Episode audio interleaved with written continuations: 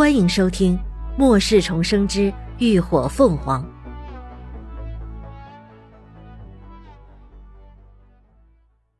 第八十一集：空间异能者。他拿了我两块面包，还有云姨早上蒸的十几个包子。李牧不客气的拆穿，翟俊斌顿时脸就黑了，扭头瞪向中年人道：“老罗，这到底是怎么回事？”中年人脸色僵了僵。突然，扬手一巴掌就朝那青年挥去，边打边骂：“好啊，这兔崽子竟敢偷拿别人东西！看我不打死你！我不敢了，我不敢了，饶了我吧！叔叔。”巴掌拍在青年身上，啪啪作响，青年却不敢反抗，只顾着低头呻吟求饶，让人看着都于心不忍。林鸾皱了下眉：“别打了。”清冷的声线不带任何情绪，不高不低，却带着自由的威慑力。那男人顿时住了手，歪过脸讨好道：“哎，你们别生气，这孩子我一定带回去好好管教。”刘刚，把他先带出去。不待男人说完，林鸾就冷声打断：“哎，你们什么意思啊？”见刘刚当真上来扯他，男人脸色大变。你们把我赶出去，想对我侄儿干嘛？不就是拿你们点吃的，至于吗？啊，反正你们也不差这一点啊！啊，你干嘛？你给我放手！刘刚没让他继续废话，抓着他的手反手一扭，就给他推出了门。林鸾目光扫向青年，东西是你拿的，是吧？啊，不是。小青年似乎很害怕，说话都有些语无伦次。是我叔让我拿的，我也不想的，我现在就还给你们。哎，你们别打我！说着，他下一刻竟凭空掏出一袋包子来，把在场众人都看得一愣。啊，变变魔术呢？李牧眨巴着眼睛，是空间系异能。林鸾眼中闪过一丝异色。空间异能？翟俊斌眉头一拧，一脸错愕的看向那青年。罗子成，你什么时候有的异能？怎么从来没听你说过？他们都是第一批到监狱的幸存者，再加上罗子成叔侄俩就在翟俊斌老婆的隔壁，彼此都很熟。可是他从来没有听说过这小子有空间系异能。罗子成缩缩着肩膀，不敢直视翟俊斌的目光。很很早就有了，我叔不让说。翟俊斌一听，心里不免有些膈应。这些日子他可没少救济他们，却没想到人家根本就留了一手。可毕竟相识一场，这小子又看着可怜，他实在是狠不下心来不理，只得厚着脸皮求情道：“ 这次真是不好意思啊啊，各位，既然他把东西都交出来了，你们看，能不能给他个机会啊？”林鸾倒没有想到为难他，那这次就算了，你把人带回去吧。既然魔方已经找回来了，顺便卖翟俊斌一个人情也没什么不可以。这个人还是可以深交的。不，不要送我回去。罗子成却连连摆手，一脸害怕。我求求你们，让我跟着你们吧。要是把我送回去，我叔一定会打死我的。老大。要不我们留着他吧，他有空间异能，以后我们出去收集物资能方便不少。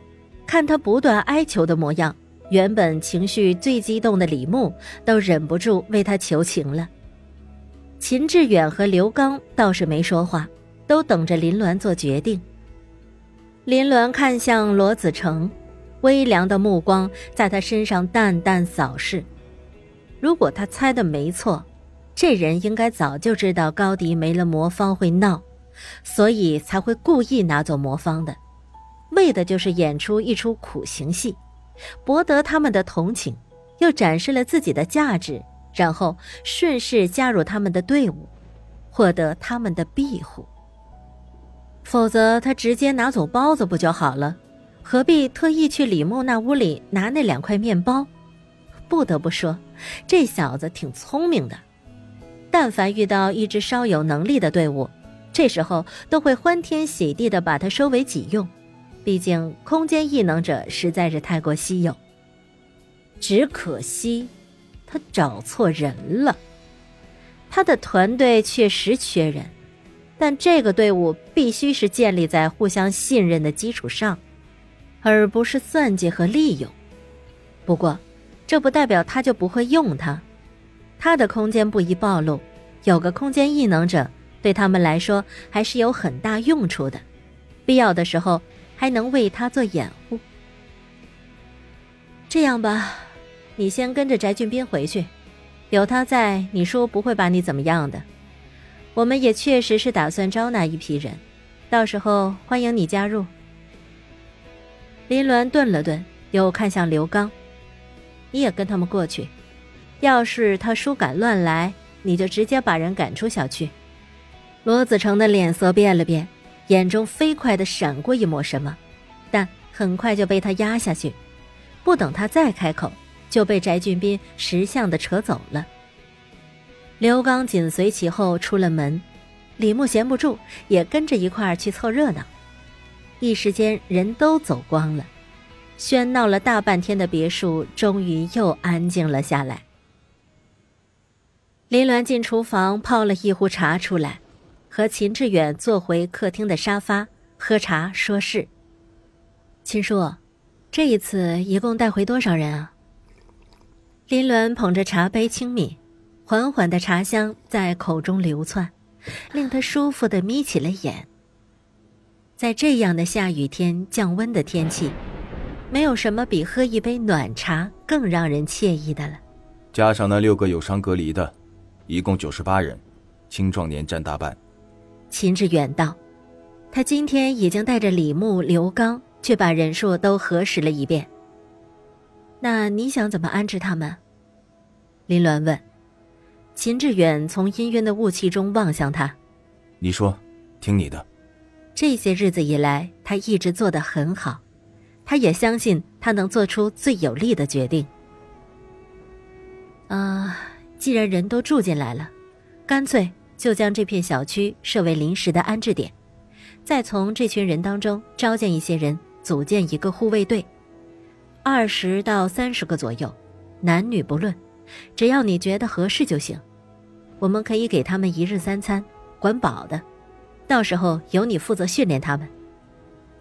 林鸾抿了口茶，继续道：“至于其他人，只要是住在小区内的，我们都可以保障安全。”但其他吃的、穿的、用的，则需要他们自己想办法解决了。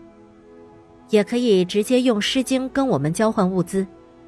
另外，实在没有生存能力的老人、孩子、孕妇等这些弱势群体，可以每天免费为他们做救济餐。其实，凭他空间内存储的物资，想要养活这一百来人并不困难。